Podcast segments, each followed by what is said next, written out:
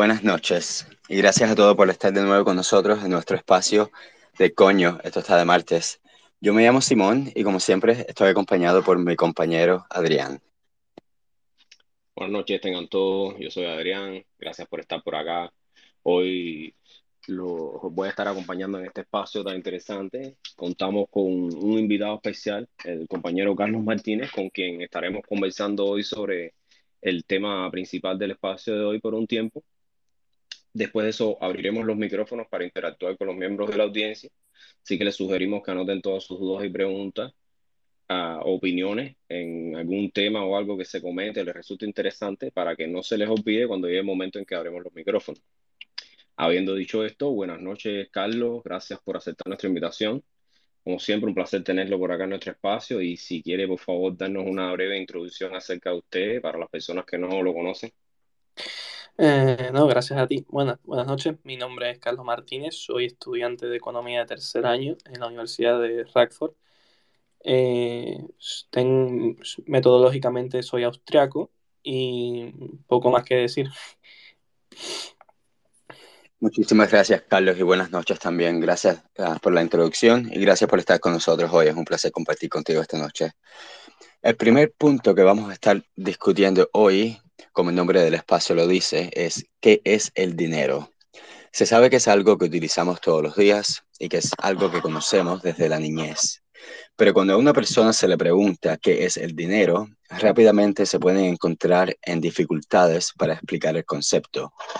Según los economistas, el dinero es cualquier bien ampliamente aceptado como pago final de bienes y servicios. También el dinero es un medio de intercambio, ya que permite a las personas obtener lo que necesitan para vivir, puesto que mucho antes de que se creara el dinero, las personas intercambiaban bienes por otros bienes. Por encima de todo, el dinero es una unidad de cuenta, una unidad estándar socialmente aceptada con la que se valoran las cosas. Al igual que el oro y otros metales preciosos, el dinero tiene valor porque para la mayoría de las personas representa algo valioso.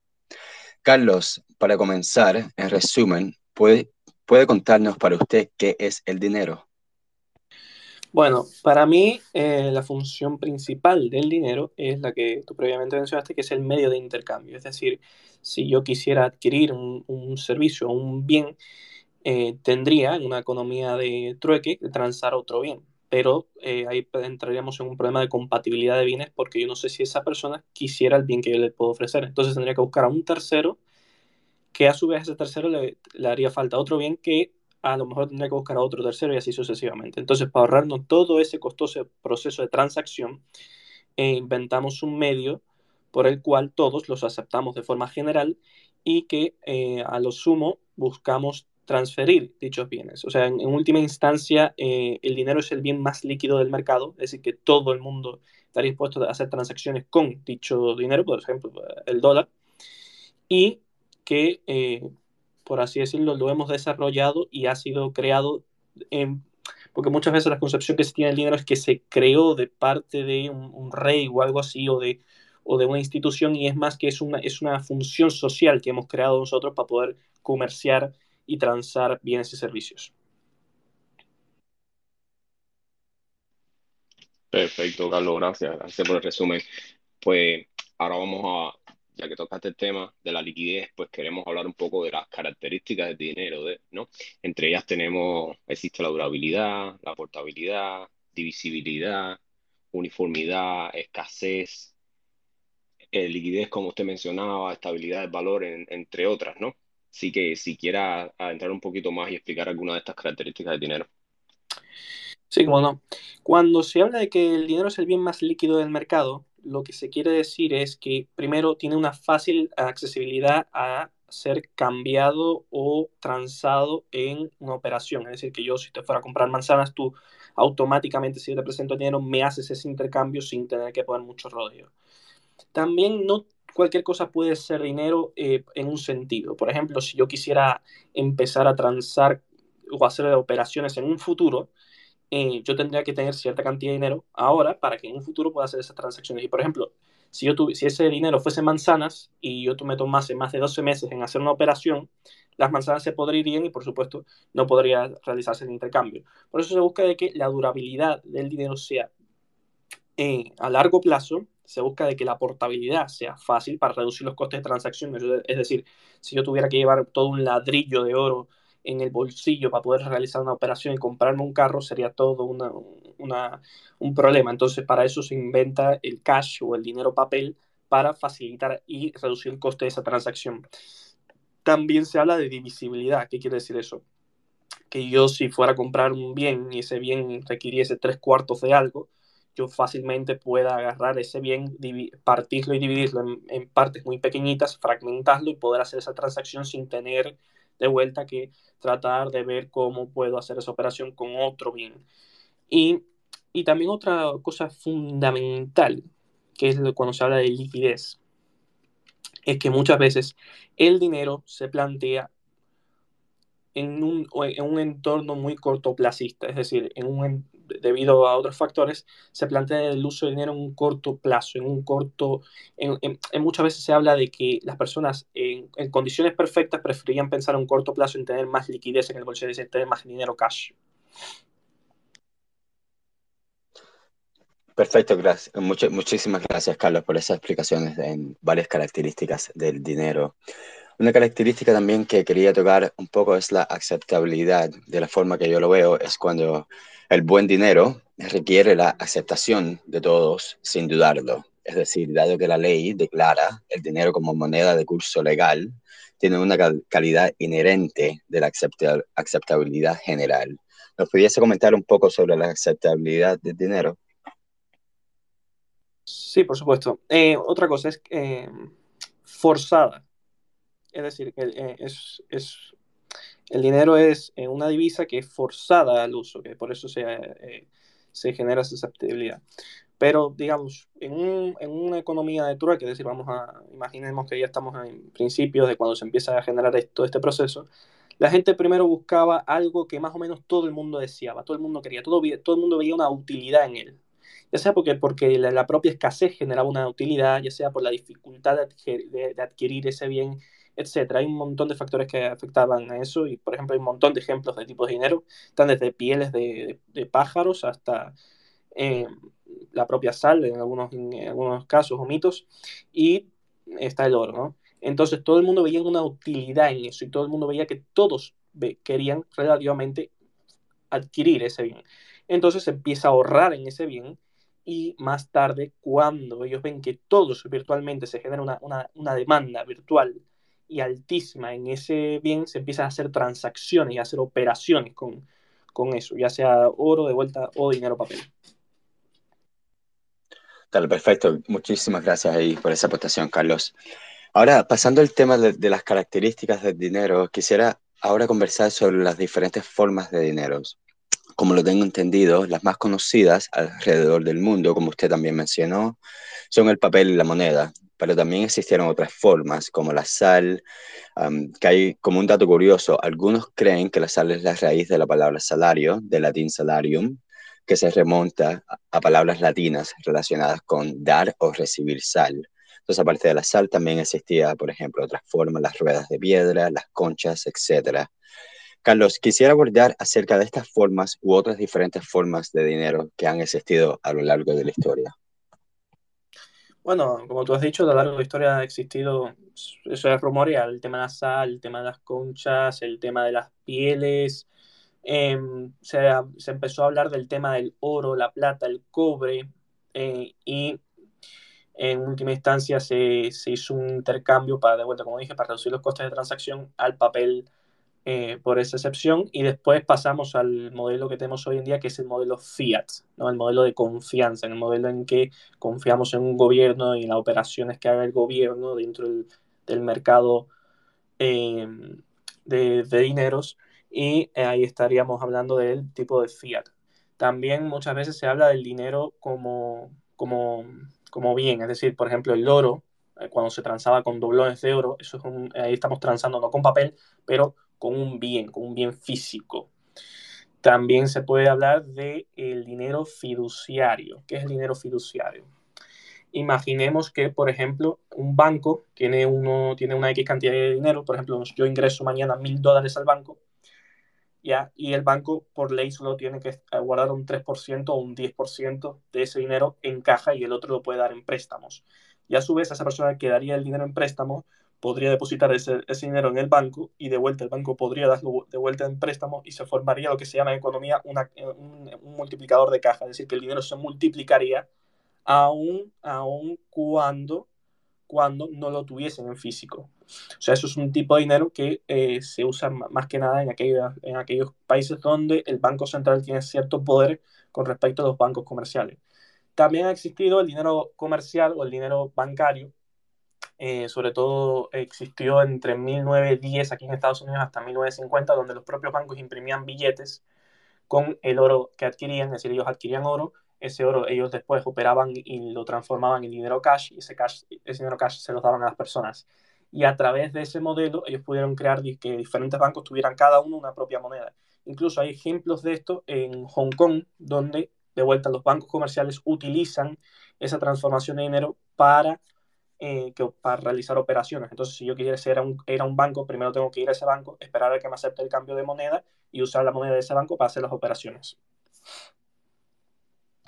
Gracias, Carlos.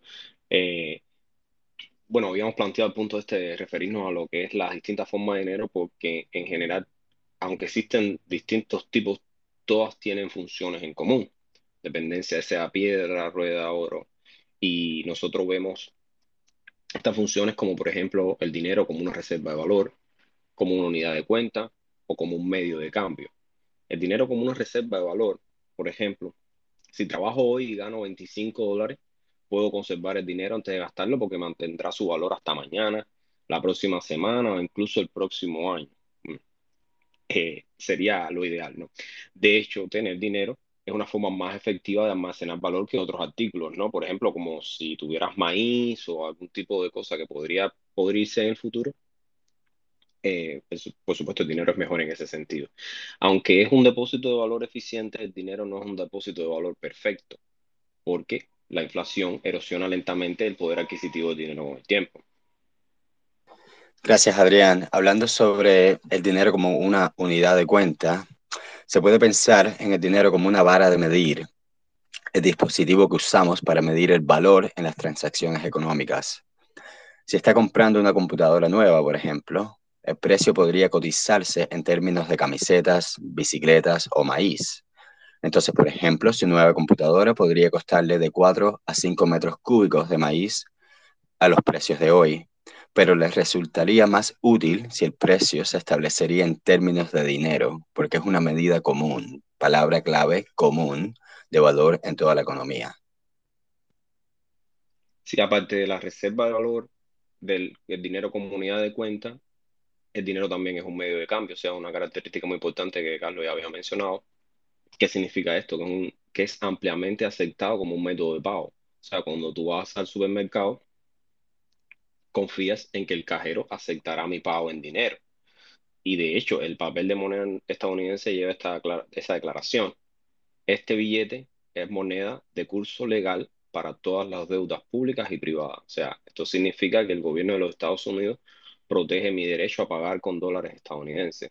Entonces, Carlos, ¿quiere ampliar un poco sobre estas funciones de todas estas distintas formas de dinero? Sí, por supuesto.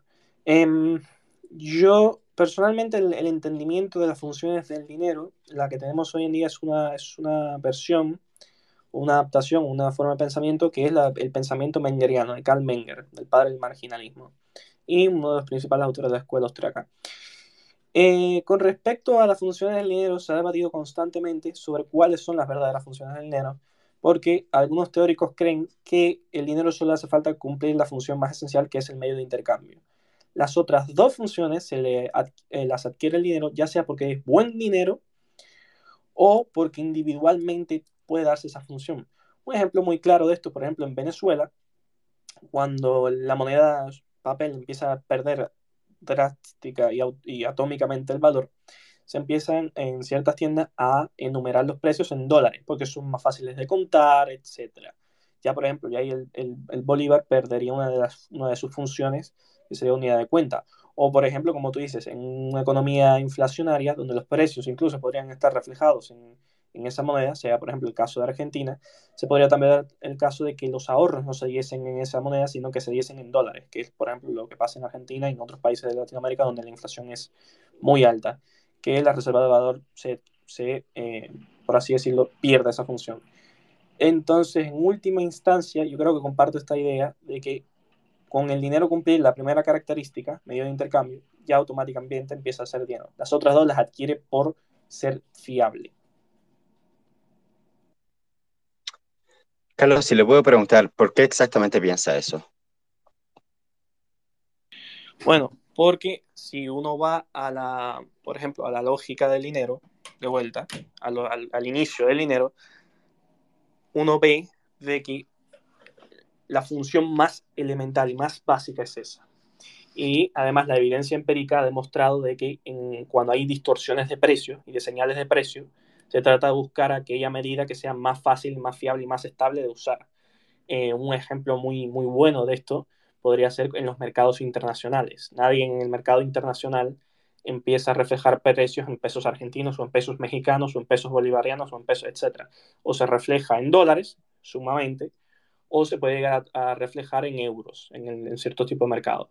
O sea, se trata de hacer que la unidad de cuenta, por ejemplo, sea muy fiable, porque de vuelta, el dinero tiene que cumplir con otras expectativas de la economía que ahí entraría lo que es el precio y las señales de los precios y cómo eso hace que las personas inviertan, desinviertan o mal inviertan en la economía.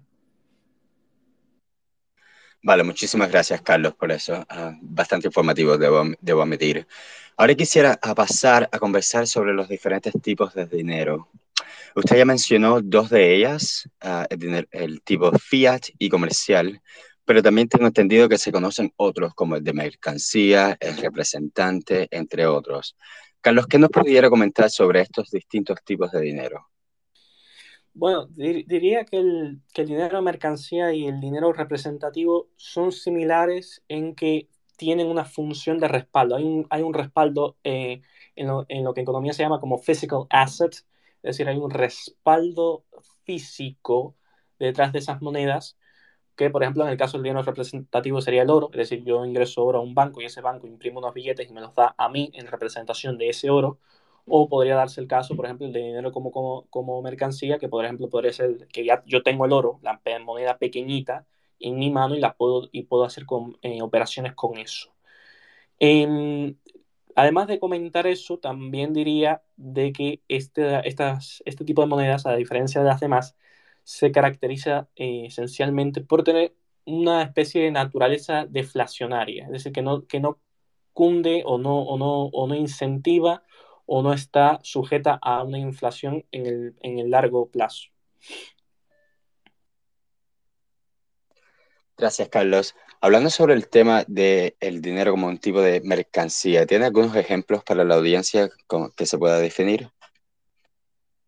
Como dije, puede, se puede hablar de, se puede hablar de, de, de, de, los roblones de oro, se puede hablar muchas veces de la plata que se usaba antes para, para hacer distintas operaciones. Por ejemplo, eh, muchas veces cuando, cuando el rey requería, por así decirlo, fondos para pagar a su ejército, eh, se empezaba a descomisar todo tipo de, de mercancías y mucha gente guardaba su valor en esas mercancías, por ejemplo, eh, las bandejas de plata, los aristócratas, sobre todo las bandejas de plata, incluso eh, Napoleón comía en bandeja de aluminio, que antes era muy escaso, y uno veía cierto valor en esa, e incluso eh, muchas veces se le obligaba a pagar al, rey en oro, no importaba incluso la forma que tuviese el oro, podría ser en perfectamente, en, como dije, en copas o en cubiertos o, en estatuas, que requería de esa, de esa mercancía, las requería como, como una reserva y para pagar de vuelta cuentas y funciones del Estado. Perfecto, gracias, Carlos. Bueno, creo que hemos abordado bastante las características, las funciones, los tipos de dinero en general, qué es dinero, así que vamos a pasar a lo que es la sección de comentarios y preguntas con la audiencia. Vamos a abrir los micrófonos para que todo el que quiera aportar o preguntar se sienta libre de subir y conversar un rato, así que por favor pidan su micrófono. y, y opina acá sin, sin problemas. Y entonces, Carlos, ante en lo que las personas suben, tenemos unas preguntas aquí predeterminadas que, que, que queríamos preguntarle, ¿no? O sea, a, a nosotros nos pareció muy interesante cuando Trump acusó a la China de manipulación de la moneda. Y queríamos preguntarle, ¿puede un gobierno manipular el valor de su propia moneda? ¿Y con qué objetivo? Eh, por supuesto, un gobierno puede manipular su moneda. Muchas veces la manipulación se da en, en fracciones muy, muy pequeñas porque, por ejemplo, el gobierno chino hablaba de que quería devaluar el yuan, eh, o la moneda que usan en China, creo que se pronuncia así, eh, para aumentar las, las exportaciones. Esto se debe porque cuando el dólar aumenta de valor, las exportaciones, es decir, los productos que nosotros enviamos a otros países, por ende, aumentan de precio y esto genera de que nadie los compre y la gente empieza a importar. En cambio, cuando pasa el efecto inverso, es decir, que la moneda cae de valor, la gente deja de empezar a importar productos eh, porque de vuelta salen más barato comprarlos acá. Entonces, muchas veces, por ejemplo, se puede dar el caso de que eh, ciertos gobiernos utilicen estas medidas para devaluar la moneda y aumentar y, y, aumentar sus exportaciones y reducir sus importaciones. Y eso tendría un efecto directo, por ejemplo, en el, Producto Neto Bruto, ya que si uno va a la ecuación, eh, las importaciones salen restando, no sumando. Las importaciones, perdón. Muchísimas gracias, Carlos, por eso. quisiera hacerle también otra pregunta. De acuerdo con la Organización del Medidor de la Deuda Nacional, la deuda en Estados Unidos está a más de 30 mil millones de dólares americanos. Quisiera saber cómo es que esto puede impactar la estabilidad económica y la fuerza del dólar americano. Bueno, muchas veces eh, con respecto a, la deuda, los intereses de la deuda son muchas veces una de las partes fundamentales de, la misma. Entonces, la cuando, como podemos ver en la política americana, casi siempre se da de que eh, cuando se va a defaultear, defaultear, default es un término que se usa en inglés para decir que no se puede pagar la deuda, se sube el techo de la deuda y de esa manera se puedan pedir préstamos y pagar a corto plazo esos intereses. Y ha entrado esto en una especie de bucle o ciclo vicioso en el que se pide más deuda para pagar la deuda vieja y retirar bonos del mercado que ya habíamos eh, puesto previamente. Entonces, eh, esto puede ser peligroso en el sentido en que si defoltea eh, un país, todos los agentes económicos de ese país empiezan a retirar las inversiones porque ven poca credibilidad. eso puede afectar, por ejemplo, eh, a países pequeños que localmente tengan cierto poderío, pero cuando hablamos de gigantes eh, financieros, como puede ser el caso de Estados Unidos o el de China o el de Europa, ahí ya cuesta mucho más el tema de una recuperación económica. Ahí les puse el, el tweet fijado arriba de, del debt clock aquí, de medidor de deuda de los Estados Unidos. Ahí está el, el, el US National Debt Number Mira qué numerito más lindo tenemos. Estamos, vamos, muy bien, vamos muy bien. Para todos los que quieran acceder a esa información, pueden ir a US Debt Clock, um, como Estados Unidos deudasreloj.org. Eso se escribe uh, U-S-D-E-B-T de deuda y clock, C-L-O-C-K. Y es un medidor en vivo y pueden ver la, um, la deuda nacional de Estados Unidos, entre otros países como Canadá, Suecia, etcétera.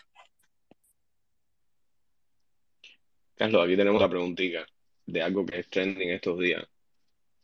Eh, ¿considera usted que el Bitcoin y estos criptos ah, son futuro divisa, o sea, dinero del futuro? ¿Y por qué? ¿Qué usted cree?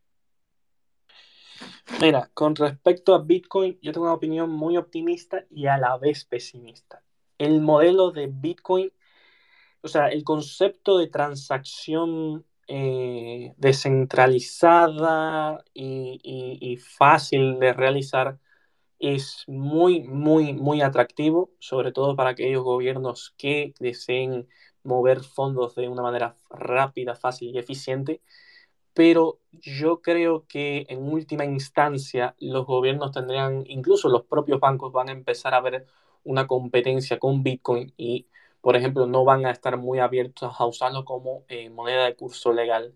Yo creo que sobre todo, al menos aquí en Estados Unidos, se está hablando de crear eh, su propia moneda digital, su propia moneda eh, cripto para hacer operaciones. Pero sobre el tema de adaptar el Bitcoin como moneda, como moneda regional o estatal, se han dado dos casos, creo que uno se, dio en Arizona y ahora sobre todo se está moviendo a, Georgia. Entonces, sí veo a Bitcoin como una moneda eh, fácil de comercial, fácil de transar, solo que no sé en un futuro si los estados puedan llegar a permitir que, que sea una moneda privada, una moneda de las que ellos no tengan control. Muchísimas gracias, Carlos, y um, buenas noches para todos que se han unido al espacio. Lo que queremos recordarles que si tienen una pregunta, algún comentario, alguna duda que quisieran conversar sobre el dinero, por favor, más que invitados a pedir el micrófono. Carlos, con lo que usted acaba de mencionar, que los bancos no quisieran utilizar el Bitcoin como una moneda estatal. ¿Pudiese entrar en más detalle, por favor, por esa razón, esa causa de que los bancos no lo quisieran utilizar? Sí, por supuesto. Eh, los bancos ganan dinero mediante tres vías. la primera, la reserva fraccionaria, es decir, que el dinero que yo deposité en el banco lo pueden fraccionar y lo pueden, como dije previamente, multiplicar varias veces y todos los intereses que se generen sobre ese, ese nuevo dinero pueden entrar y generar ganancias al banco. La otra son los costes de transacción que de vuelta son muy mínimos, pero como última instancia el banco es un, eh, intermediario financiero. ¿Qué pasa con Bitcoin? Con Bitcoin eh, el tema de la reserva eh, fraccionaria, al menos como está pintado hoy en día, no se vería. No vería, por ejemplo, en las wallets solo cobrarían un, pequeño coste de transacción, ah, pero no darían, por ejemplo, tu Bitcoin como préstamo, al menos eh, en el corto plazo. Entonces yo vería de que los propios bancos empezarían a ver medio de recelo al, Bitcoin. No obstante, sí creo de que hay bancos que ahora, por ejemplo, JP Morgan, lo está viendo más como una reserva de valor que como un medio de intercambio. Muy interesante, de hecho, eso no lo sabía ah, que él había mencionado eso. Cambiando el tema de, Bitcoin, le quería hacer una pregunta que tal vez no es tanto de economía, bueno, sin duda que es de economía, pero tal vez de sociología, en cierto sentido. Y que, quisiera preguntarle, ¿uno puede sobrevivir en la sociedad, sociedad hoy en día sin dinero? Em, muy, buena, muy, muy buena pregunta. Yo diría que no, porque la división, incluso no en una sociedad, eh, Simon, supongamos de que tengamos a, a un hombre, eh, eh, por ejemplo, muchas veces se pone el ejemplo de Robinson Crusoe en una isla, él solo, sin, sin, sin agentes externos o agentes económicos con los cuales él tenga que hacer transacciones. Si se ve desde ese apartado, o incluso habiendo agentes económicos, el, propio, el, propio ambiente generaría un medio de intercambio, porque lo que, lo que se ve es que es, ese medio de intercambio no solo de que ayuda a la estabilidad de los precios, que a su vez son buenísimos y excelentes eh, redirigiendo información sobre dónde están ubicados los recursos y cómo ubicarlos, sino que además incentiva y aumenta la productividad de la división de trabajo, porque cuando todos aceptáramos un medio de intercambio general, todos podríamos dedicarnos a, lo que deseásemos realizar mientras alguien estuviera dispuesto a pagar por eso. Y eso incentivaría a que la fuerza laboral se diversificara al punto que tenemos hoy en día de que literalmente podemos encontrar programadores en cualquier lado del mundo, ingenieros, ¿ves? Y no tendrían que depender de un recurso que algunos tendrían u otros no, o etcétera. ¿Se entiende el punto? Sí, perfecto, claro. Gracias, Carlos. Eh, déjame que ahora tiene Frikion, pero déjame saludar aquí a Majá, Paranoy. ¿Cómo está la cosa? ¿Cómo anda todo por allá? ¿Dónde metieron para hoy? Bueno, por suerte hoy no, compadre. Buenas noches a todo el mundo, Aero. es bueno aquí, es bueno que estén haciendo otro espacio. Y que va, yo creo que para la próxima vez va a tener que hostear a otra gente el espacio. Alguien te haga del norte cruel y brutal porque me metieron los últimos el domingo, compadre. Ya, que embarque. Lo bueno estaba eso. Que estaba hablando Carlos casualmente cuando se fue la corriente, chico. Qué lástima, año. Está súper interesante. Sí, está súper bueno, está, compadre. Gracias también por, los espacios eso que tú haces, que, que geniales también. Muchas gracias. Óyeme, eh, tienes la mano levantada. Buenas noches, bienvenido como siempre por acá. Si quieres decir algo. Buenas noches, muchachos. Eh, gracias por darme la palabra. Eh, quería hacerle una pregunta eh, a Carlos.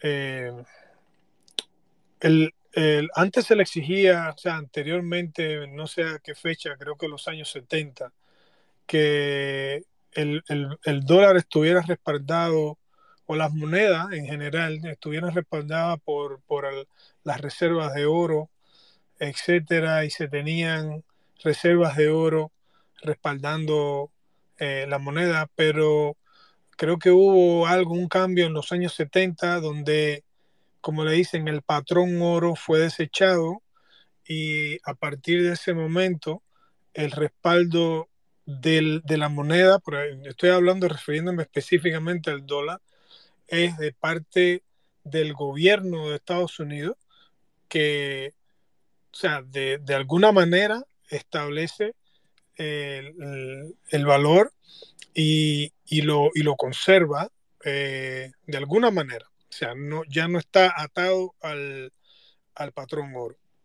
Eso es lo que, sí, quisiera que si pudiera explicar cómo sucedió y cómo ahora eso se refleja en el valor de, del, dólar actualmente. Eh, y, y, luego quisiera hacer otra pregunta con respecto al Bitcoin, porque me interesa. Pero bueno, si quiere, eh, si pudiera responder esta primero y luego yo le hago la otra con respecto al Bitcoin. Sí, seguro, cómo no. Eh, en, en, el 70, Nixon eh, padece de tres cánceres que tenía la economía. La primera, la deuda de las guerras que tuvimos, porque de vuelta las guerras hay que financiarlas, no son gratis. Y, por ejemplo, muchas veces se habla de que eh, la guerra de Vietnam y las diferentes intervenciones que tuvimos tanto en Latinoamérica como en el resto del mundo hizo de que tuviéramos que sostener una deuda que era muy difícil de sostener. En segundo lugar, se habla de que cuando Estados Unidos tenía las reservas de oro, eh, por ejemplo, diferentes países como Francia, eh, Suiza, etcétera, cuando la Segunda Guerra Mundial envían sus reservas de oro aquí a los Estados Unidos para que eh, supuestamente el, el, gobierno americano las reservara. Una vez que hay un proceso de recuperación gracias al Plan Marshall en Europa, las personas empiezan a, hacer, empiezan a decir, o bueno, los, los países y los gobiernos de los países empiezan a decir que ellos querían hacer una operación y querían intercambiar su dinero por el oro como el plan Marshall requirió que se hiciera una super expansión monetaria para que todos los países pudieran acceder a estos fondos y pudieran construir o reconstruir sus economías, eso hubiera generado una hiperinflación. Entonces Nixon en el corto plazo, y bueno, incluso en el largo plazo, dijo de que se cambiaría fiat en el corto plazo para resolver los problemas que habían en la economía y eso le permitiría, por ejemplo, hacer otras expansiones monetarias aún más eh, locas y pagar la deuda que tenía y además eh, no caer en una hiperinflación. Y de vuelta, él dijo que eso sería en el eh, temporal, temporal, una medida temporal, pero como hemos visto, seguimos siendo, eh, seguimos estando dentro del sistema fiat. Eso es como las restricciones de la COVID, así más o menos, son temporales. Dos semanas, two weeks to flatten the curve. Sí. Sí.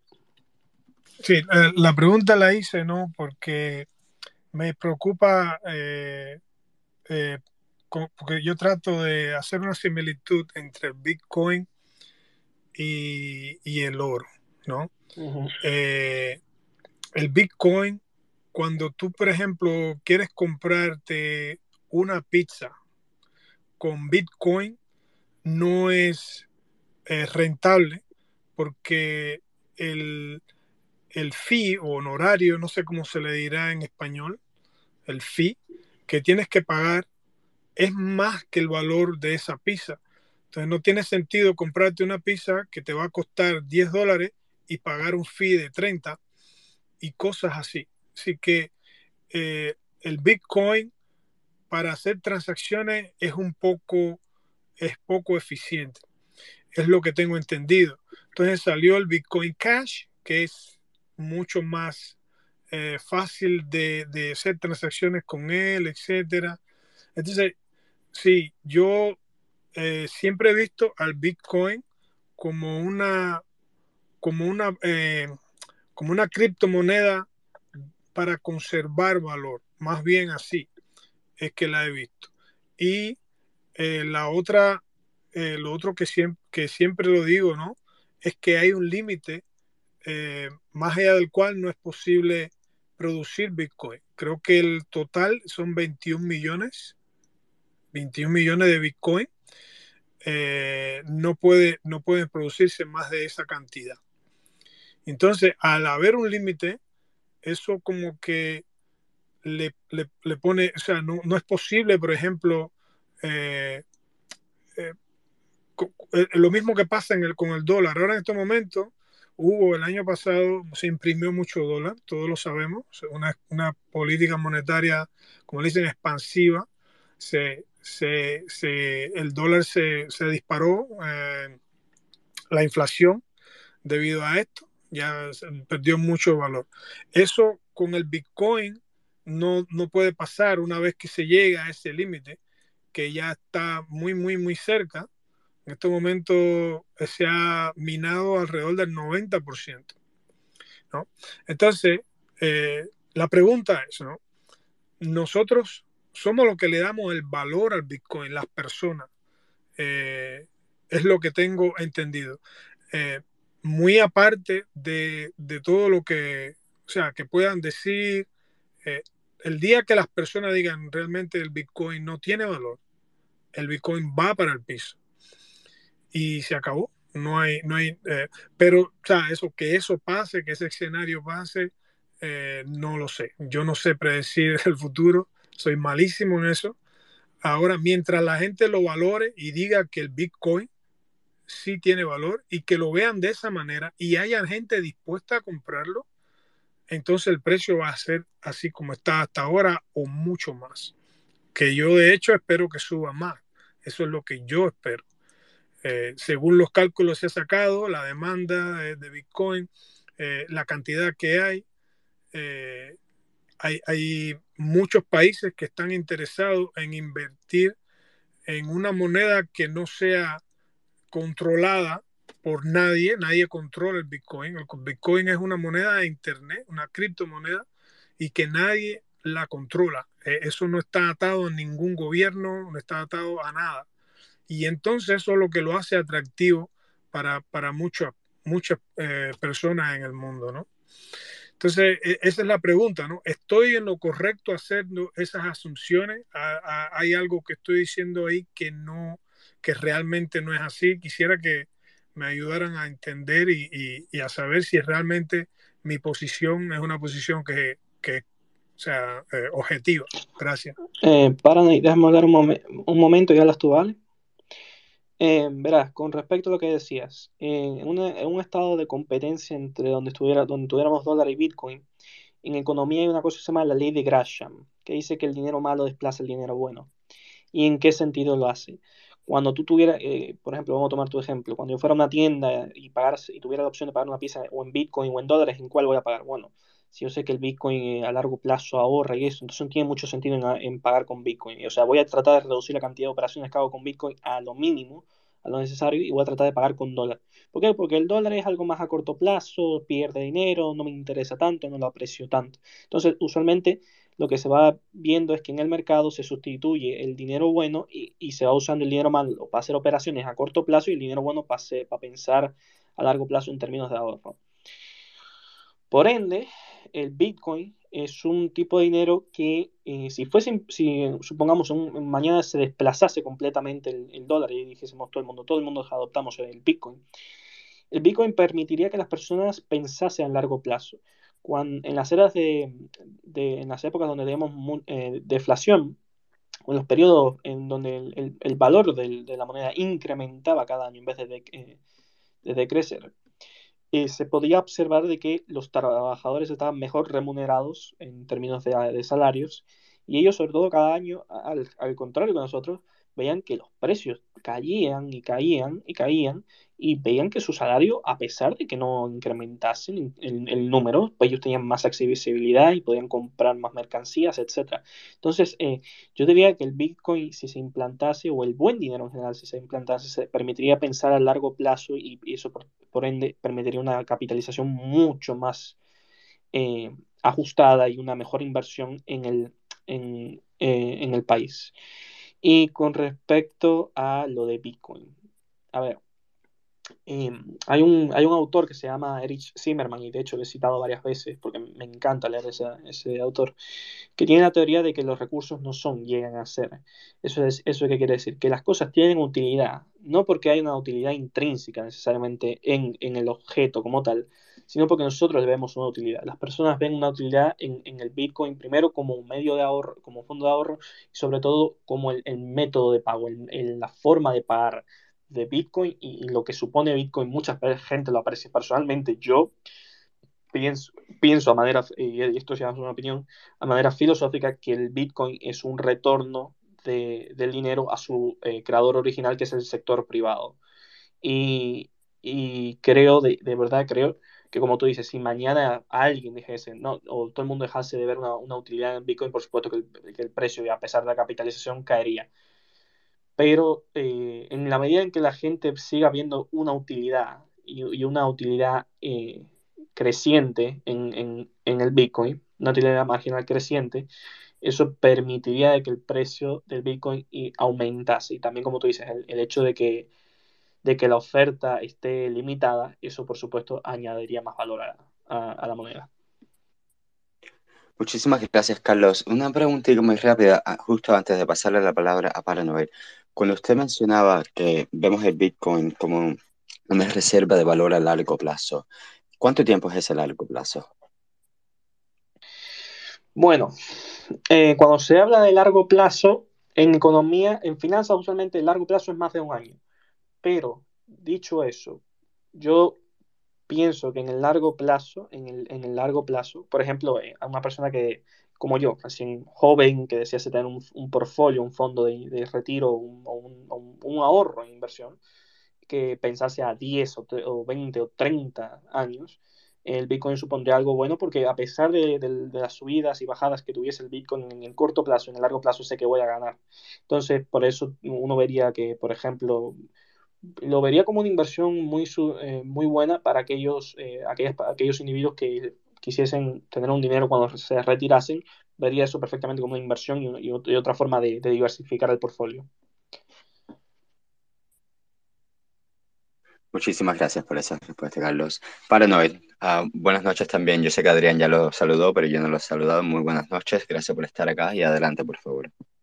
Gracias, gracias por dejarme participar usted. Gracias por armar este space que está bueno y me parece que es un tema que es súper importante Carlos, compadre, qué bueno, qué bueno que te tenemos a ti en el equipo de los reptiles, compadre, porque verdad que, pues, mira, aquí tengo a tu socio Adrián, que quiere decir algo también, quiero hablar sobre lo que estaban preguntando y nada, los dejo con Adrián, que es un tipo serio, yo, no, yo soy de otro país. Adrián. Hola, buenas noches a todos, un saludo eh, sobre todo muy especial a Carlitos, a pesar de que, de que no deja hablar a veces, porque siempre se te adelanta. Es increíble lo que sabe este muchacho, caballero. Y he levantado la mano dos o tres veces, pero entonces, o sea, eh, para no ir por mí, pero ya Carlos habla, entonces dice lo mismo que iba a decir yo, o sea, y no, no tiene sentido seguir redundando, pero no, gracias, por lo mucho que aprendemos contigo. sobre el tema que estaba comentando el, el, amigo, o sea, la pregunta que estaba haciendo hace un, hace un ratico, el tema de los fees que hay que pagar, que sí, que son caros y no sé cuánto. A ver, eh, lo primero es que Bitcoin, como, como primer tipo de moneda de este tipo basada en la tecnología blockchain, tiene eh, algunos problemas de escalabilidad. Eh, y que, que, nos hemos ido dando, cuenta de ellos a medida que ha pasado el tiempo y se le han ido, se le ha ido dando utilidad a, Bitcoin. Al principio no, no, se conocían, no se sabía que los íbamos a necesitar, etcétera. Son cosas que han ido surgiendo evolutivamente, ¿entiendes? Y entonces tenemos que tener en cuenta que Bitcoin solo puede realizar de 7 a 8 transacciones por, por, segundo. Y eso, al ser un número tan pequeño, y al hoy, hoy día, a veces multiplicado exponencialmente la cantidad de transacciones que se hacen en la red de Bitcoin, es lo que hace que se vuelva lenta y que se vuelva costoso hacer transacciones. Pero a lo mejor usted no está familiarizado, no voy a entrar ahora en una cuestión tan técnica que ni siquiera domino como para explicársela lamentablemente, pero puede investigar acerca de la Lightning Network, que, que ha venido a, a resolver ese problema que a medida que también su adopción vaya eh, aumentando, eh, a ver, cuando, cuando investigue sobre la Lightning Network se va a dar cuenta que los, las comisiones que se, que se pagan por transición son, son bajas, relativamente bajas. Y vuelvo y repito, no voy a entrar ahora en el funcionamiento de, ella porque no, O sea, ni siquiera lo domino para explicárselo, lamentablemente. Pero nada, con el tema de la Lightning Network no se preocupe, que vamos a poder comprar, si, si, si, si el día de mañana Bitcoin es la moneda que utilizamos para comprar pizzas, ya hoy, a través de la Lightning, de la Lightning Network, sencillamente podemos comprar una pizza que el fee que vamos a, a pagar es, relativamente bajo. Pues, es una bobería. Y la, y la transacción es prácticamente instantánea. O sea, eso ya, ya hoy dejó de ser un problema, al menos tecnológicamente, el tema de las comisiones altas y, que, y la congestión en la red de Bitcoin. Ahora, sobre el tema de adivinar el futuro, si el día de mañana, sí, es verdad que Bitcoin, su valor se basa en, la confianza que, tenemos. En realidad no, es algo tangible, no, por eso, siempre insisto en esto. Porque si no, que no es, real, no es un activo que se, no, no, no, no, Bitcoin sí, sí es un activo real. Lo que no es es tangible.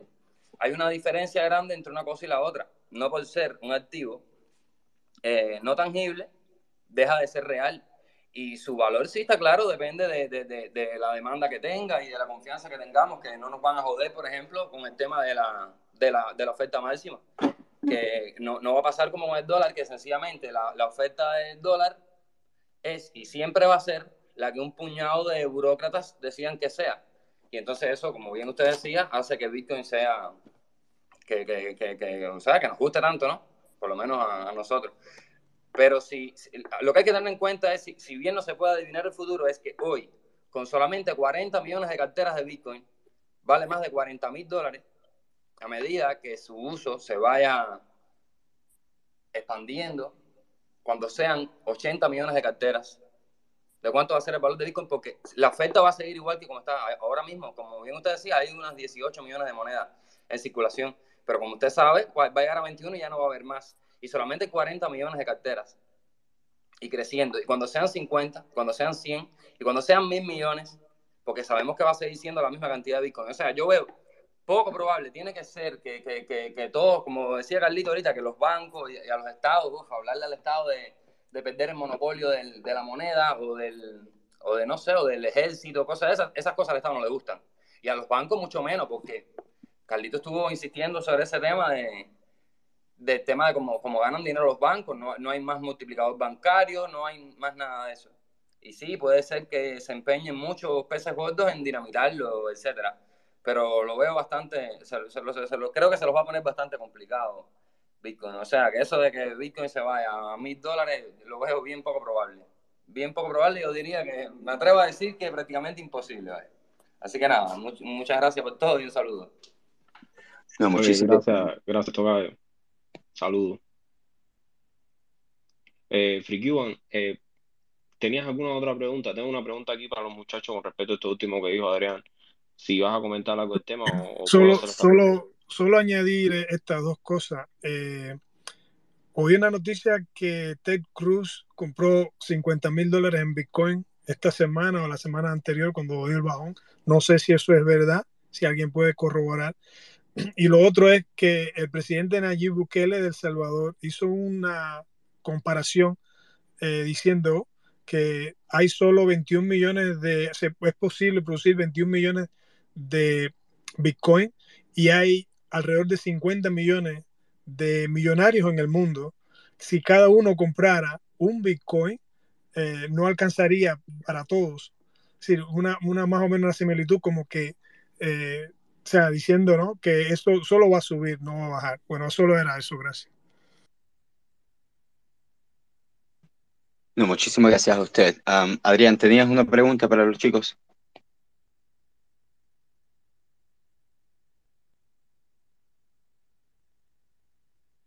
Parece que tal vez Adrián se cayó, no estoy muy seguro. Entonces yo, yo sí tengo... Oh, estás ahí, adelante. pero hablando bastante y en mute, sin callarme. Wow. Gracias, eh, Simon. Le estaba respondiendo a Freaky que sí, que, que aquí salió en la noticia que, él, que, que Ted Cruz compró los 50 mil en, Bitcoin. Y entonces podemos seguir tocando el tema. Lo único es que el, Adrián mencionó acerca de, de, la inflación y cómo los estados se oponen a, a, a, perder el monopolio, el control del dinero. Y entonces tenía una pregunta. O sea, ¿ustedes consideran que ese control del estado, el monopolio del dinero, que es el que uno de los mayores causantes de la inflación es un ataque a la propiedad privada? Eh, bueno, depende si, si yo, yo lo considero que sí. Es un, es un eh, y esto estoy hablando de opinión, por supuesto, es un ataque sistemático de la propiedad privada. Porque primero es un impuesto encubierto, la inflación. Es un impuesto no legislado, no tiene que pasar por ninguna de las áreas del Estado para ser aprobado. Cualquier burócrata puede usar el poder del, que, le otorga el dinero para poder inflar la moneda y hacer lo que desee.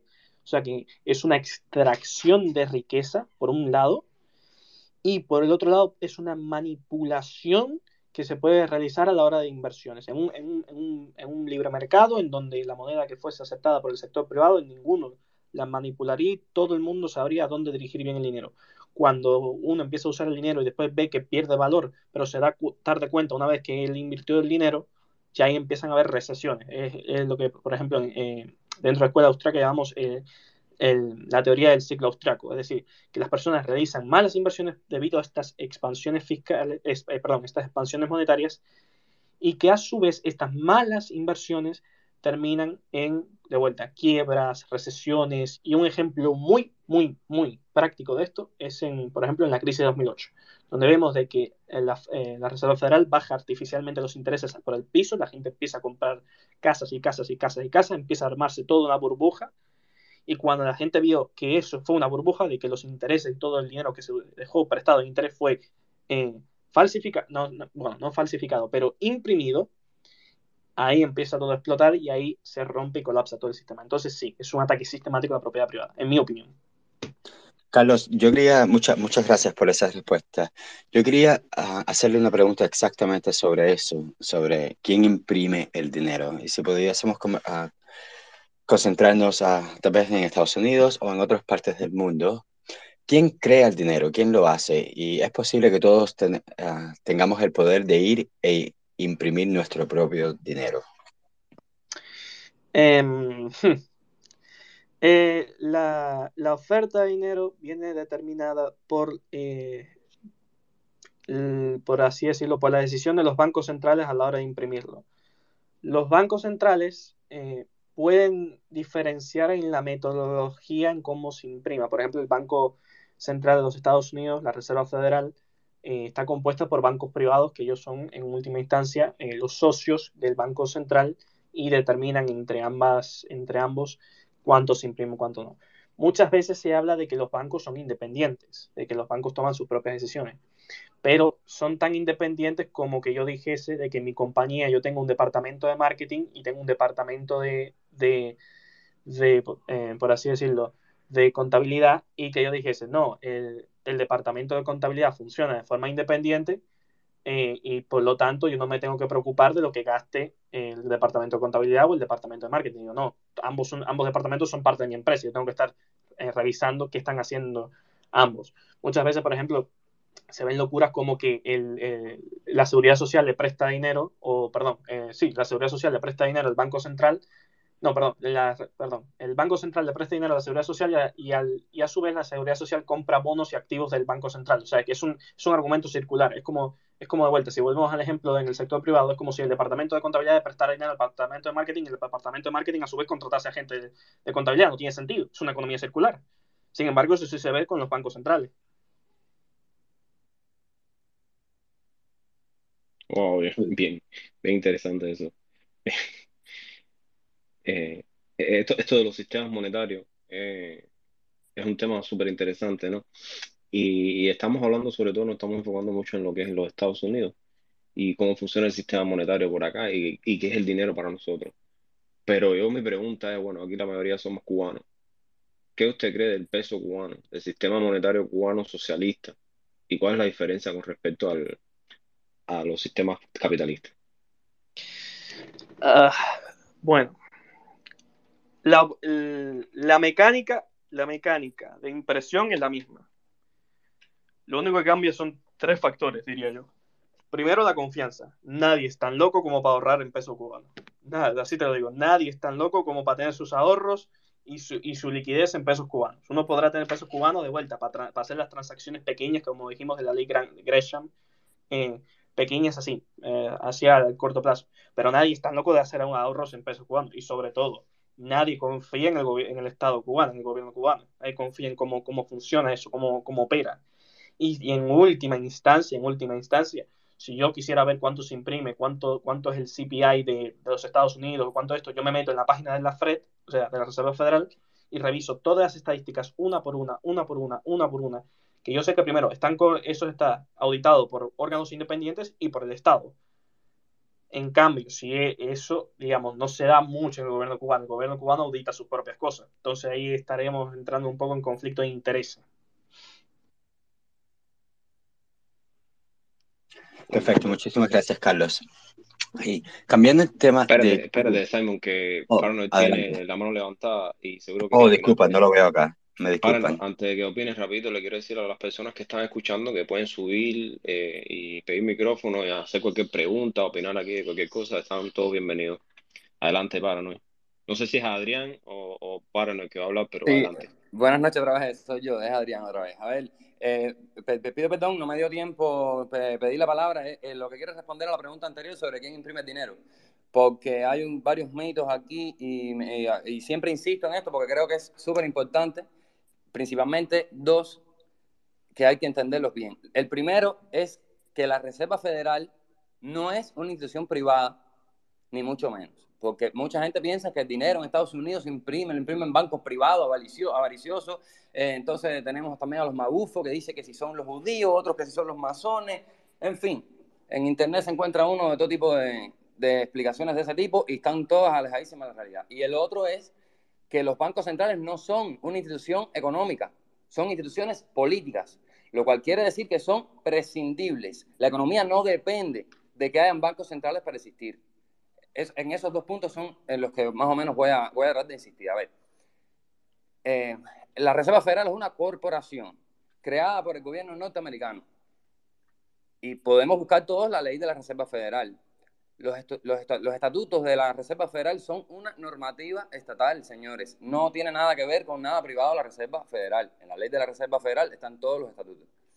Los accionistas de la Reserva Federal no son los que controlan su funcionamiento, sino esos estatutos no se pueden considerar propietarios de esos accionistas si no pueden determinar ni siquiera los detalles del marco organizativo. A ver, el Consejo de Gobierno de la Reserva Federal es el encargado de fijar el, coeficiente de caja y es el que establece todas las regulaciones financieras. Y eso lo nombra, lo nombra, o sea, los nombra el presidente de los Estados Unidos. Los siete miembros que tiene los nombra el presidente de los Estados Unidos.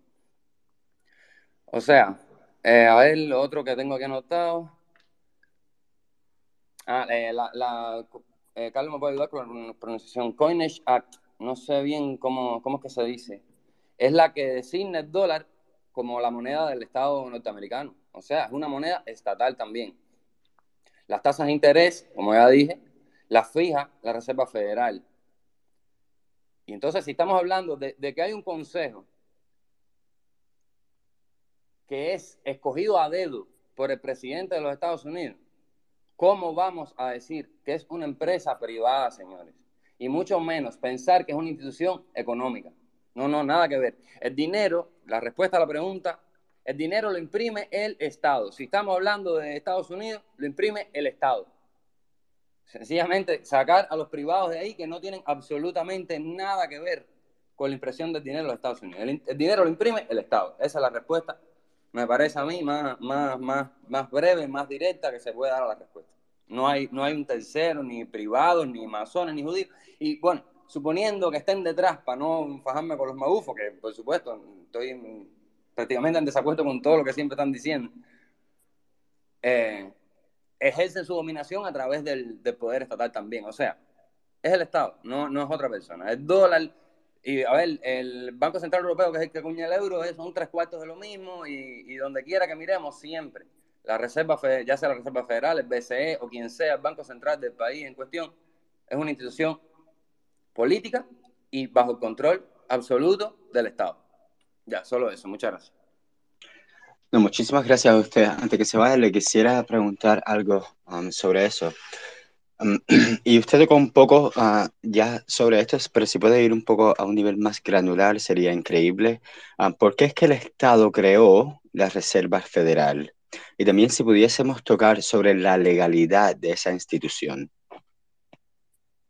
Eh, Adrián, ¿quieres hablar tú? Hablo ya. Sí, por supuesto. A, ver, desde, desde mucho antes de la creación de estos bancos centrales, venían asolando al mundo eh, los famosos ciclos que supuestamente son intrínsecos al capitalismo. Si le preguntamos a Marx, nos, los llamó eh, crisis sistémicas. perdón un momentico para, para traer el agua, es que se me saca la boca, perdón.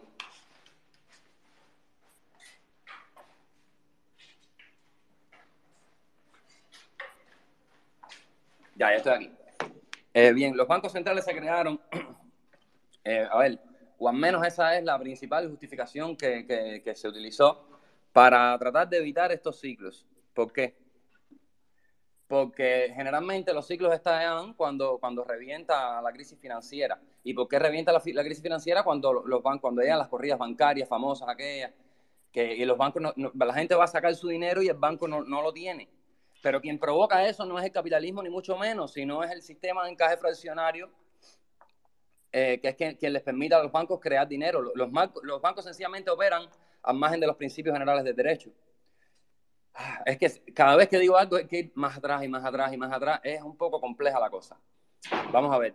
Si, si yo soy propietario, que este es el ejemplo que utiliza el profesor Huerta de Soto siempre y me parece muy, muy acertado para ilustrar el, el fenómeno si yo soy propietario, por ejemplo, de un silo de trigo, yo estoy, eh, la ley me obliga a mantener el 100% del tantum de, de, mis depositantes. O sea, si tú me depositas a mí, eh, digamos, una tonelada de trigo, yo no puedo utilizar ese trigo para mis negocios particulares. Yo no, yo no se lo puedo prestar a un tercero.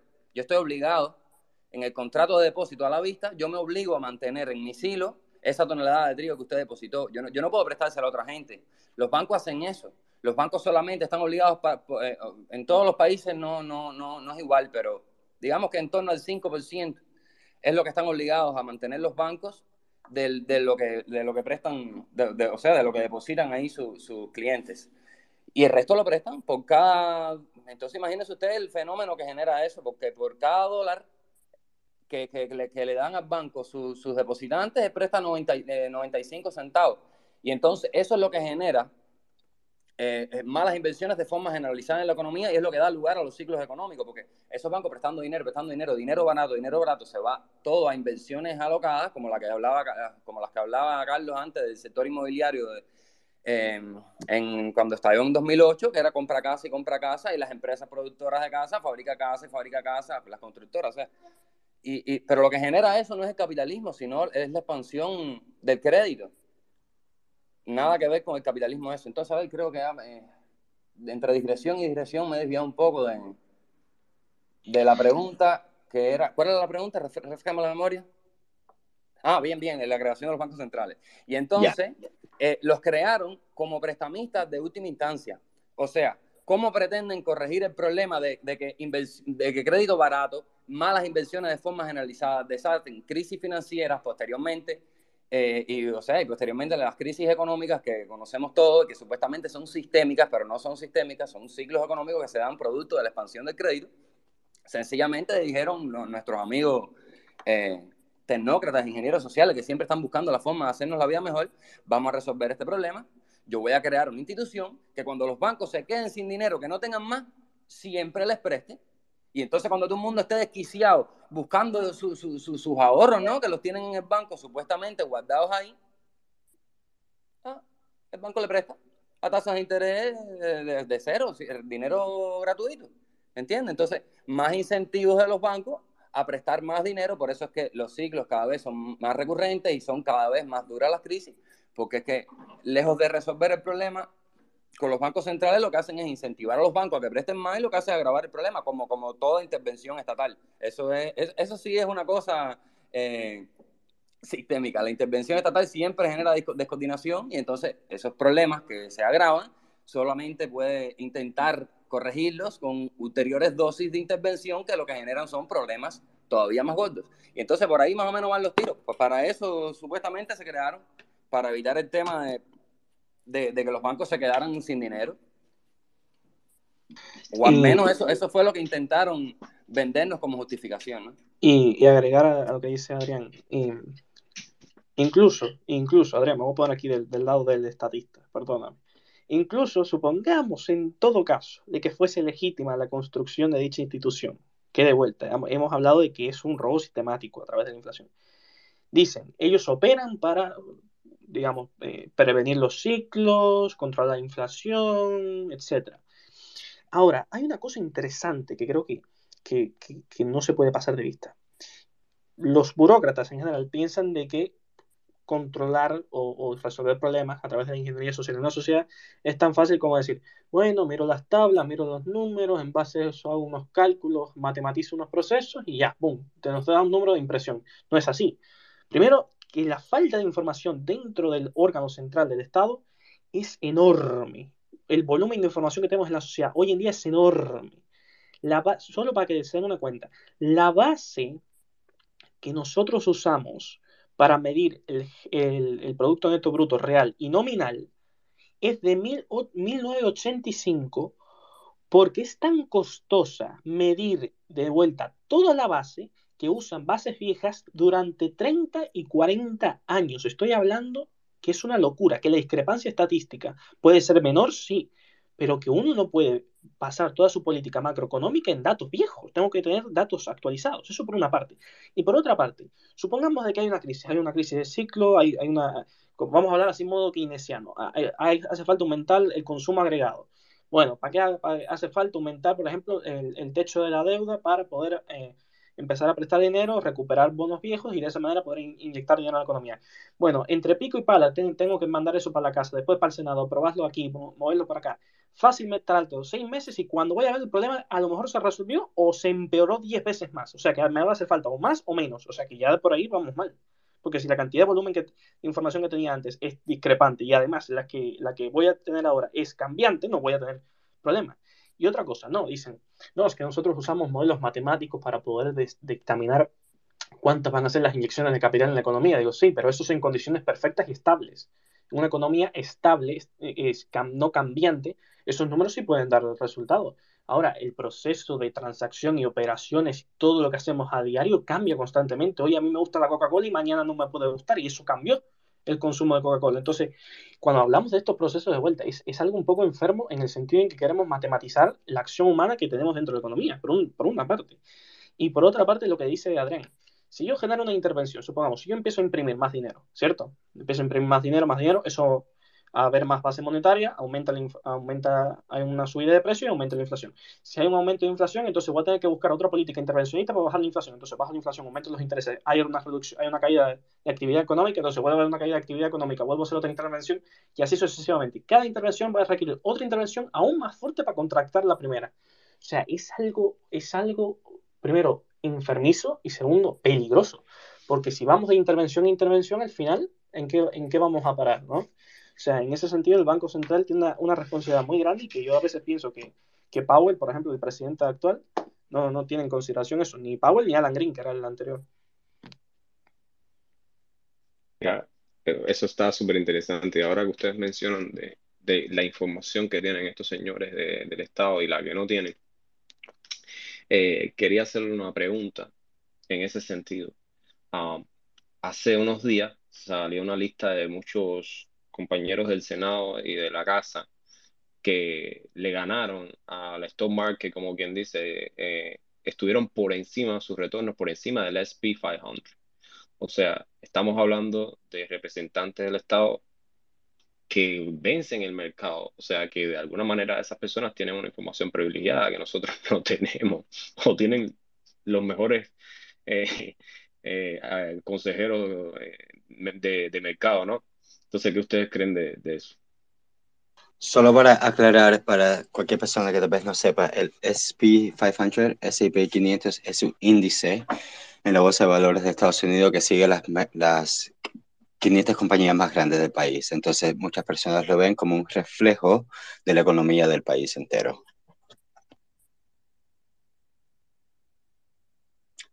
Carlos, adelante si querías anotar algo sobre la pregunta. A ver, yo, eh, yo soy de las personas que opina, ¿cierto? Primero que, ¿cómo digo esto sin sonar tan radical? primero no veo legitimidad en, el Estado por una multitud de razones y creo que esto da para otro espacio que no sea este. Pero en segundo lugar, si usted está ahí supuestamente en, en, con responsabilidad del bien común público y en representación de unas personas que dicen que haberlas votado y que hay un contrato social que lo vincula a usted con nosotros, los votantes y la sociedad que, que no es parte del sistema y del engranaje del Estado, etcétera, etcétera, etcétera. Si existe todas estas condiciones que bajo la cual esta gente está comprometida, yo sigo sin entender entonces por qué estas personas por así decirlo, lucran a través de un, de un, mecanismo que es el Estado. A ver, sí le que le entiendo, que van a sacar rentas, porque eso es lo que ellos buscan, sacar rentas. Pero, o sea, no sé qué opinión, qué, qué opinión te merece esto, pero para mí no me, no me sorprende. o sea, hay, hay, países que dicen, no, es que, es que los países del primer mundo no existe corrupción. No existe, claro, lo llamamos lobbying, lo llamamos que la gente financia a los políticos a través de diferentes vías así, listo, lo llamamos lobbying, lo llamamos corrupción. Pero en última instancia, de vuelta, eh, si se quiere buscar una mejoría general, una mejoría, digamos, tanto en, la vida política de las personas como en la vida económica de las personas, yo creo que la mejor solución es que esta gente o se quitasen el sueldo, literalmente, o empezasen a desregular un poco la vida de las personas. Porque no puede ser que yo plante un árbol y que para yo poder quitar ese árbol tenga que pasar por un reguero de regulaciones y pagar una multa de no sé dónde y no sé dónde y esto y lo otro. O sea, es, es agobiante, es agobiante el hecho de que cada año hay más regulaciones, más regulaciones, más regulaciones y no se ve una mejoría en algunas instancias en la vida de los individuos. Muchísimas gracias, Carlos. Quiero tocar a un tema un poquitico diferente. Ya que hable, por favor, Simon. Uh, disculpa, que no se me está actualizando aquí la pantalla, me disculpan. y, a veces la manito amarilla de Adrián no se le nota casi. a veces a mí también se me pierde. Eh, Adrián, antes de darte la palabra, señores, de nuevo les recuerdo que quiera subirle acá y comentar, hacer alguna pregunta. Y bueno, igual me la puede pasar por privado y la, la preguntamos por acá. Adelante, Adrián. Sí, muchas gracias. Eh, a ver, respecto, eh, no se ve la manito de eso por el, tema del fondo de, la foto de perfil de, de Paranoid Mapping, que es, que es amarilla también. Entonces entiendo que no se vea, no, no se preocupen. Respecto a la, pregunta que planteaba Carlos, eh, a ver, sí, de la responsabilidad y el contrato social y lo que tú digas. Carlos, la respuesta es que son personas, mi hermano, y como dijo Loralton, el poder corrompe y el poder absoluto corrompe absolutamente. No disponemos de ángeles de señores de luz, seres de luz, que le demos esa responsabilidad y esa cantidad de poder y no se corrompan. Y como no tenemos ese tipo de personas, la única solución para corregir esos problemas es prescindir de ellos. No hay otra.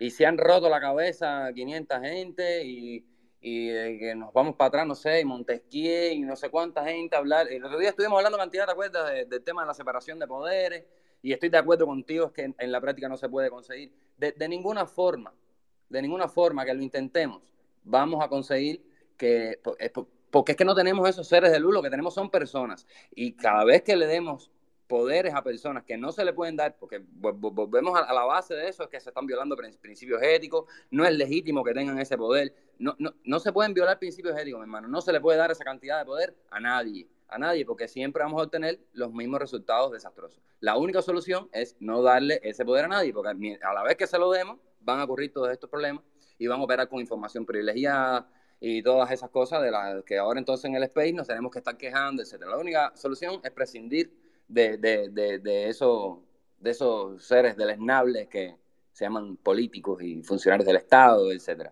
Y nada, solo eso, muy breve. Muchas gracias. Muchas gracias. Una pregunta sobre eso entonces. supongo, y me puede corregir por favor, ¿usted está de acuerdo con las criptomonedas y el sistema descentralizado? Yo, por supuesto. Yo todo lo que tenga que ver con descentralización generalmente me va, me va a convenir, me va a gustar, me va a traer. Nada que sean sistemas que tengan, o sea, no nada, no se puede hacer absoluto. Hay cosas que es que el mercado es quien decide qué funciona mejor de una forma y mejor de otra, pero si se trata de, por ejemplo, del dinero, por supuesto que no, no, quiero que haya una persona fijando tasas de interés, ni, ni mucho menos porque es que entiendo los problemas que, que, causan. Claro, y por favor, solamente para, para la audiencia, ¿podría explicar el término tasa de interés? A ver, eso yo creo que es más indicado es Carlito, que es el que es profesor de eso pero um, lo que más, así muy, de forma muy, tratando de sintetizar, es, el precio del dinero, ¿no? Es la, la relación de los bienes presentes eh, respecto a, a, los del futuro. No sé, a ver, de forma tácita más o menos creo que entiendo lo que son las tasas de interés, ¿no? Pero creo que, Carlos es el más indicado para explicarse a la audiencia. Eh, las tasas de interés eh, son los costes de los préstamos que nosotros recibimos que a su vez reflejan eh, el exceso de aquellos que tienen, eh, perdón, que reflejan la disponibilidad de recursos de aquellas personas que tienen un exceso y la necesidad de otros de, adquirirlo. Es decir, le representa lo que las personas ahorran y lo que las personas demandan de esos fondos. Es la tasa de interés, en, esencia. Es el, el punto de equilibrio eso.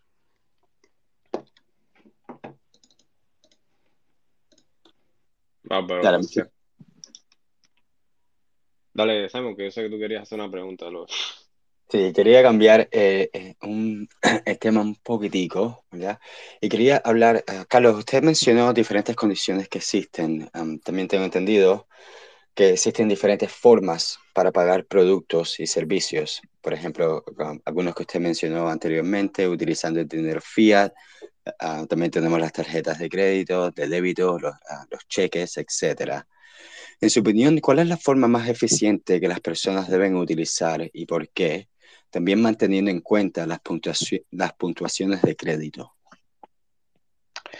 Eh, bueno, manteniendo en cuenta las puntuaciones de crédito, ¿cierto?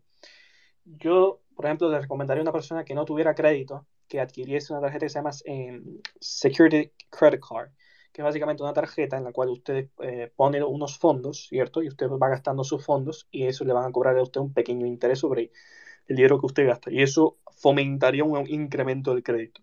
Ahora, si lo que preguntas es cuál es la forma más eficiente o cuál es la vía más eficiente para gastar dinero, teniendo en cuenta eso, es, por ejemplo, usando tarjetas de crédito y pagándolas a tiempo para, primero, aumentar tu crédito, lo cual te permitiría en, una, instancia posterior tener más facilidad de fondos eh, ya sea para casa o para algún proyecto personal, y simplemente tener las cuentas en orden. O sea que eso creo que es fundamental.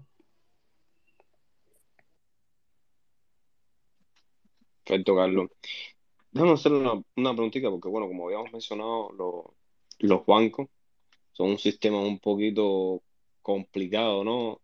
Y de cierta manera, de la manera que lo veo yo, sería mejor prescindir de ellos, ¿no? Prácticamente te están ah, guardando el dinero para usarlo ellos y, después y hacer ganancias y luego lo que te devuelven es lo mismo. O sea, quisiera hablar un poquito del funcionamiento de los bancos con respecto al dinero. Ah, ok. Teóricamente, estoy hablando de lo que dice la teoría, que es una cuestión diferente a lo que puede llegar a ser la práctica. Teóricamente, los bancos funcionan como eh, instituciones financieras intermediarias. ¿Qué quiere decir esto? Los bancos tratan de buscar a aquellas personas que tienen fondos para dárselo a aquellas personas que requieren fondos, ya sea a través de inversión y esto y lo otro. Entonces, los bancos, por ejemplo, hacen eso a través de, por ejemplo, una cosa que se llama el compartimiento de riesgo, ¿ya? cuando los bancos desean, por así decirlo, compartir riesgo o adquirir, eh, por así decirlo, propiedades o assets que sean más peligrosas o arriesgadas que otras, ¿qué se hace? Se compra, em, o sea, van a haber personas que dicen, mira, quiero que me compres eh, unas, unas, unas, por así decirlo, unas em, assets que sean bastante seguras y con el dinero que tiene el banco de eso compra las más arriesgadas. O sea, que de esa manera más o menos comparte el riesgo entre aquellas que son más seguras y menos seguras. Los bancos, además de provenir en préstamos, dan en cuentas de ahorro para que las personas puedan meter su dinero ahí a tasas de intereses eh, que, casi siempre son muy bajas debido a los intereses que tenemos en la Reserva Federal. En última instancia, también los bancos funcionan de vuelta como reserva de dinero, donde, poner, donde depositar tu dinero para poder moverlo de una forma más o menos fácil. Y son eso, son, es lo que se llama en, en finanzas, como se llama, es, lo que se llama eh, finanzas indirectas. Es una, forma de adquisición de, fondos de forma indirecta. Ya, o sea, de cierta manera los bancos son de, funcionan de intermediarios, así como, como usted lo dice, o sea, de alguna manera ellos también facilitan esas transacciones.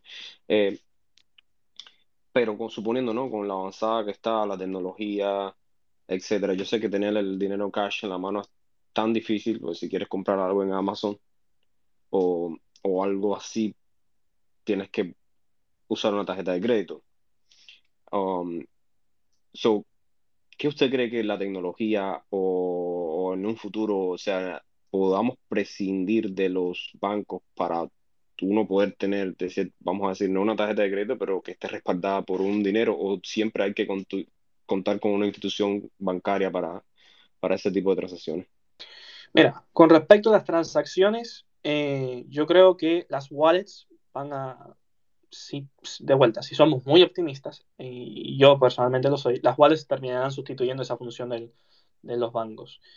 Y en última instancia, si se buscara un, prestamista, una persona a la cual acceder fondos, entonces que fuera mismamente la persona directa, que no hubiese, por así decirlo, un agente de tercero que está siendo financiado, porque es que son financiados por el Banco Central, que a su vez pueden entrar en conflicto de intereses sobre a quién le prestan dinero a quién no. En cambio, si yo le reclamo a un privado que me, que que me dé unos fondos que él adquirió, como dijo eh, para, eh, Adrián, perdón, de forma legítima a través de trabajo, entonces ahí no habría tanto problema porque más o menos cada uno sabría el riesgo del otro. O sea que yo creo que en un futuro creo que a los bancos les va, les va a doler mucho, pero en un futuro la función del banco va a estar muy, muy, muy dispersa. Incluso hoy en día, a, la hora de, hacer transacciones, por ejemplo, tenemos las aplicaciones como Cell, Cash App, eh, qué sé yo, las propias wallets. Entonces, ya la función o la dinámica esa de la cuenta de cheque o, forma de, hacer o de, operar transacciones ya no funciona tanto como antes. E incluso, digamos, yo creo que en un futuro ya los bancos van a empezar a perder esa función, porque es que ya está pasando. Qué bien, qué me alegra escuchar eso. ¿Quieres ah, hablar un poco de eso, Adrián? Adelante. Sí, abundar un poquito eh, sobre el tema de, prescindir de, los bancos. A eh, Carlito explicaba algo que es una de las funciones fundamentales de, los bancos. Él lo dijo con otras palabras, no sé si así se, eh, se entenderá mejor. Es que, es que tienen la función de conectar los, los ahorradores con, los inversores, ¿entiendes? A ver, imaginemos que, que, yo quiero poner un negocio de venta de salchicha y Coca-Cola, pero no tengo el dinero. Y entonces es mucho más sencillo ir al banco y pedirle un crédito que yo entonces ponerme a buscar y preguntarle entonces a, para no, a no sé quién, a no sé cuánto, mira, quiero poner un negocio de tal cosa, necesito tanto dinero, va a rentar tanto, yo creo, no lo voy a poner en tal lugar. No, no, yo, no, yo qué va a hacer. Yo tengo dinero, pero yo el dinero mío yo lo ahorro. No, no, no estoy para meterme en una inversión arriesgada, ninguna cosa de eso. Entonces busca a otra gente, busca a otra gente. A lo mejor hay miles y miles de personas dispuestas a ponerme el dinero, porque si yo, si, si escucharan hablar de mi proyecto, les gustaría, o, por lo que sea, pero sin embargo me cuesta mucho trabajo encontrarlo. Y entonces eso es lo que, lo que más o menos creo que, es lo que quería decir Carlos. Tiene la función de conectar los ahorradores con los inversores. Eh, con los inversores. Ese que a lo mejor quisiera poner el dinero en el negocio mío de salchicha y Coca-Cola, yo no tengo que, que, hablarlo con él. Él sencillamente le dio el dinero que él estaba dispuesto a invertir para financiar la salchichera o lo que sea, se lo dio a un tercero que es el banco y yo sencillamente voy al banco y le presento al banco el proyecto y no sé qué y entonces es él quien decide por aquel que le confió su dinero el prestarme el dinero o no. O sea, yo creo que eso de prescindir de los bancos no, porque en primer lugar porque fueron una institución que surgió evolutivamente y creo que si ahora mismo por ley los prohibiéramos, eh, sencillamente hubieran personas que, lo, que empezarían a hacerlo en la clandestinidad o sea, no, no, creo que por sus propios medios tampoco vaya, vaya a desaparecer esa figura encargada de conectar los ahorradores con, los inversores. No creo. Yo creo que cumplen una función importantísima en la economía de los bancos. Perfecto, gracias Adrián. la pregunta estaba más bien relacionada porque, por ejemplo, hoy en día, con respecto a, a pedir un préstamo, hay herramientas como GoFundMe, pero están muy limitadas también. Si eres un inversor y, quieres comprar algo que, no sé, una, propiedad comercial, vamos a decir que cueste 15 millones de dólares porque es un estadio de fútbol o algo así bien grande, no sé. No es, no es legal poner en, en Google o en, en, Facebook. Yo estoy buscando inversores con un millón de dólares para comprarme un estadio de fútbol. O sea, está también prohibido por el Estado ciertas formas de financiamiento. Sí, y ciertas, no todo el mundo podría financiar un proyecto de ese tipo. También existen los fundraise. O sea, por eso mi pregunta está tratando de encaminarla a ese tipo de herramientas que van a existir online, que a la larga podamos prescindir de los bancos, aunque existan para, para esa misma conexión que usted dice entre los que buscan financiamiento y los que no tienen, pero como la tecnología está avanzando tanto, pues esa era la, la, pregunta mía como tal. No sé si quieren abordar un poquito más. Eh, a ver, sí, eh, exactamente eso es lo que quiere decir Ale. A ver, personas que, si se entienden por banco, aquellas, aquellos individuos que conecten ahorradores con, con inversores, los bancos van a existir para siempre. Ahora, el entendimiento de este sistema bancario que en cierta forma de vuelta, repito, está más centralizado de lo que pensamos. A ver, en términos de finanzas, uno, está viendo que hay una especie de, de, ala dentro de la sociedad que está interesada en, descentralizar y en tener unas finanzas un poco más eh, a, la, vista, ¿no? un poco más fáciles para operar. En cambio, eh, hay otra ala que es muy conservadora que se resiste a eso y que sigue queriendo este tipo de banco ortodoxo, así, que está bien ligado a, los bancos centrales y que va a depender para siempre de la existencia de los bancos centrales, porque todo, porque aunque en la ley, aunque en la ley ya se haya quitado de que los bancos centrales vayan a hacer inyecciones o, hagan inyecciones, sabemos todo el mundo que en crisis van a hacer inyecciones, haya ley o sin ley.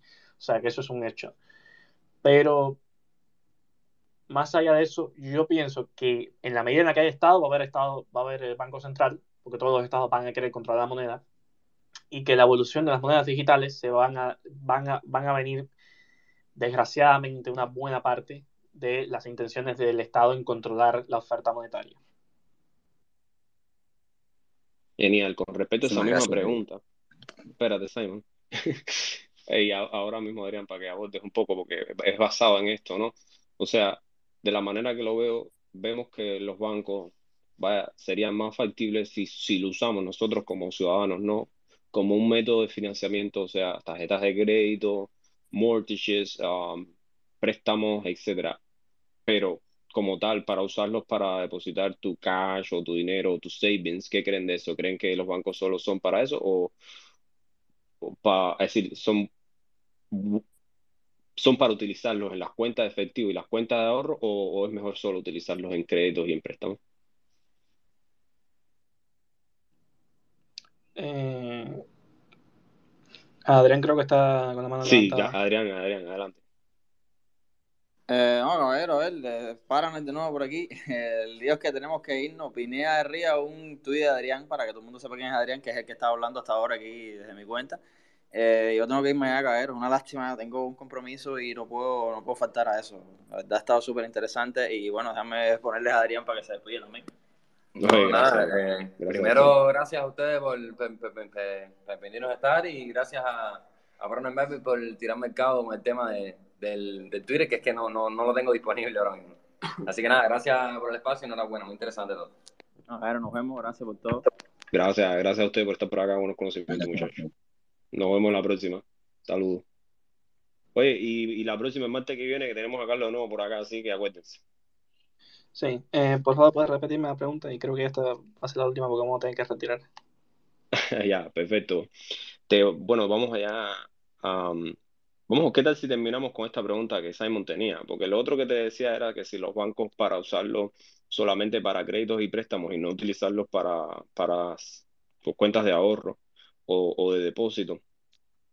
Y, la última pregunta que, Simon, si quieres hacerla para terminar con esta. Gracias, Adrián. Y buenas noches, Raúl. Veo que has pedido el micrófono también. Carlos, y para cualquier persona que quiera responder, sinceramente, tenemos a Friki Raúl acá, pero me dirijo a todos. He escuchado a personas decir que el dinero es la raíz de todos los males. Quisiera saber qué opinan sobre esto y tal vez si es posible también desde una perspectiva económica. ¿Es el dinero realmente la raíz de todos los males? Mm. Es el dinero la raíz de todos los males. La pregunta, económicamente hablando, no, porque el dinero ha permitido que se diversificara y aumentar la división del, trabajo a unos niveles que nunca antes habían visto. Hemos visto una, una, alza en la productividad en los últimos 200 años que jamás habíamos visto en la historia de la humanidad y hemos visto un aumento de riqueza, de riqueza perdón, generalizado en todas las partes del mundo, incluso y a pesar en Cuba. O sea, es, ha sido enorme la cantidad de riqueza que ha podido producir el capitalismo. Y, y para que vean eh, que el dinero es el, y con esto el elemento más esencial del dinero. Hay ciertos teóricos trotskistas, eh, sobre todo Buharin, que decían, si alguna vez quieres acabar con el capitalismo, tienes que acabar con la, con la raíz más básica que tiene el capitalismo, que es el dinero. Tú destruyes el dinero, destruyes los precios, destruyes eh, eh, las señales que envían los precios y por ende fomenta la productividad, hay envíos de recursos en la oscuridad, hay un montón de, deficiencias que pasan a través de eso. Incluso yo creo que, el tema de los precios deberían ser, debería hacerse un solo eh, martes para esto, porque es un tema largo, porque ahí empezaremos a entender por qué el comunismo falla. Así que creo, no creo que la raíz de, todo el problema, al contrario, es una belleza que tengamos un sistema y un, y un bien que, con el que se pueda hacer todas las operaciones que hacemos hoy en día. Y visto filosóficamente hablando, eh, yo solo les voy a decir una cosa, y esto es un punto de vista egoísta, yo soy eh, bastante egoísta. Eh, filosóficamente hablando. Cuando el avión se está cayendo, ¿a usted qué le dicen en el avión? No le ponga la máscara al otro si usted no se la pudo poner primero. Es decir, usted se tiene que poner primero la máscara para usted después ponerse las demás. Y si ese proceso no pasa, ahí no está siendo ético.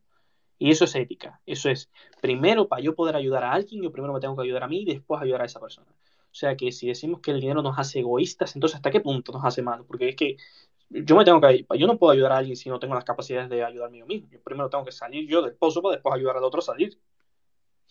Entonces, bueno, ese era mi punto de vista y ya me voy a retirar, muchachos. Descansen, buenas noches. Gracias, Carlos, gracias por estar por acá y bueno, el, el martes que viene nos vemos de nuevo. Muchísimas gracias. Caballero, muchísimas gracias, sí, Carlos. Y para todos que estén escuchando, por favor, Obviamente Carlos es una persona con mucho conocimiento sobre el tema, si lo pueden seguir sería bueno. Y si nos siguen a Adrián y a mí para que estén atentos de los próximos espacios también sería increíble. Y sinceramente sugiero que nos sigamos todos porque claramente tenemos un interés en común para poder conversar en el futuro. Raúl, muy buenas noches a usted. Adelante. Sí, buenas noches Simon, buenas noches Adrián, buenas noches a todos los demás. buenas noches eh, Raúl. sí, eh, mira, eh, llegué un poquito tarde porque estaba en un espacio de colombianos hablando sobre el tema del comunismo. De hecho, hay un espacio de colombianos abierto ahora mismo. Saben cómo ha sido este día.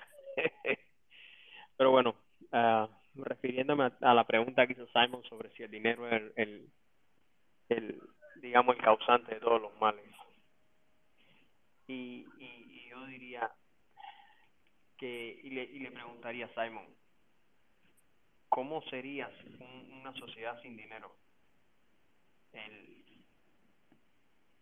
el, hombre siempre encontró la manera de hacer trueques desde la comunidad primitiva, desde los principios, de, cambiar, digamos, para ponerlo en, buen cubano, boniato por arroz y, y, frijoles por, por, no sé, por, cualquier otro tipo de, de cosa. Digamos que siempre existió alguien que hiciera algo que otra persona necesitara y fue a partir de este de esta necesidad de, cubrir otras necesidades que empezó a, a, existir y empezó a ocurrir el, trueque entre ellos. Entonces eh, digamos que el dinero surgió como la necesidad de que esos excedentes y esos digamos sobrantes de producciones que la gente no digamos que querían, pero que tú no necesitabas nada de la otra persona, pudieras tener algo que pudieras canjear luego libremente, ah, buscando algo que tú necesitaras y que la otra persona no tenía que necesitar realmente lo que tú tenías. eso fue lo que sucedió con el dinero. Entonces, eh, eh, lo voy a poner así sencillo. El dinero no puede ser la culpa de los males cuando más bien fue una solución para aliviar un problema. Eh, si vamos a hablar de males, la avaricia, la avaricia humana es el mal que te hace desear más dinero. Y, y no me refiero a al deseo de superarse, sino a la avaricia como avaricia. Gracias. Gracias, Raúl. Muchas, muchas gracias a ti, de hecho. con esa pregunta también yo personalmente no me puedo imaginar una sociedad sin dinero. El dinero ha facilitado la forma que podemos intercambiar las cosas, así con características como la aceptabilidad, por ejemplo, su liquidez. para los que no estaban aquí al principio del espacio, la liquidez se refiere a la eficiencia o la facilidad con la que un activo o valor puede convertirse en efectivo sin afectar su precio de mercado. El activo más líquido de todos es el, efectivo mismo. Y con algo que estaba mencionando Raúl ahora, ahora mismo, también quiero agregar eh, la divisibilidad del dinero, que quiere decir que el dinero debe poder dividirse en partes más pequeñas. Las formas divisibles de dinero en cierto sentido ayudan, no en cierto sentido, sí ayudan a hacer posibles transacciones de todos los tamaños y montos también.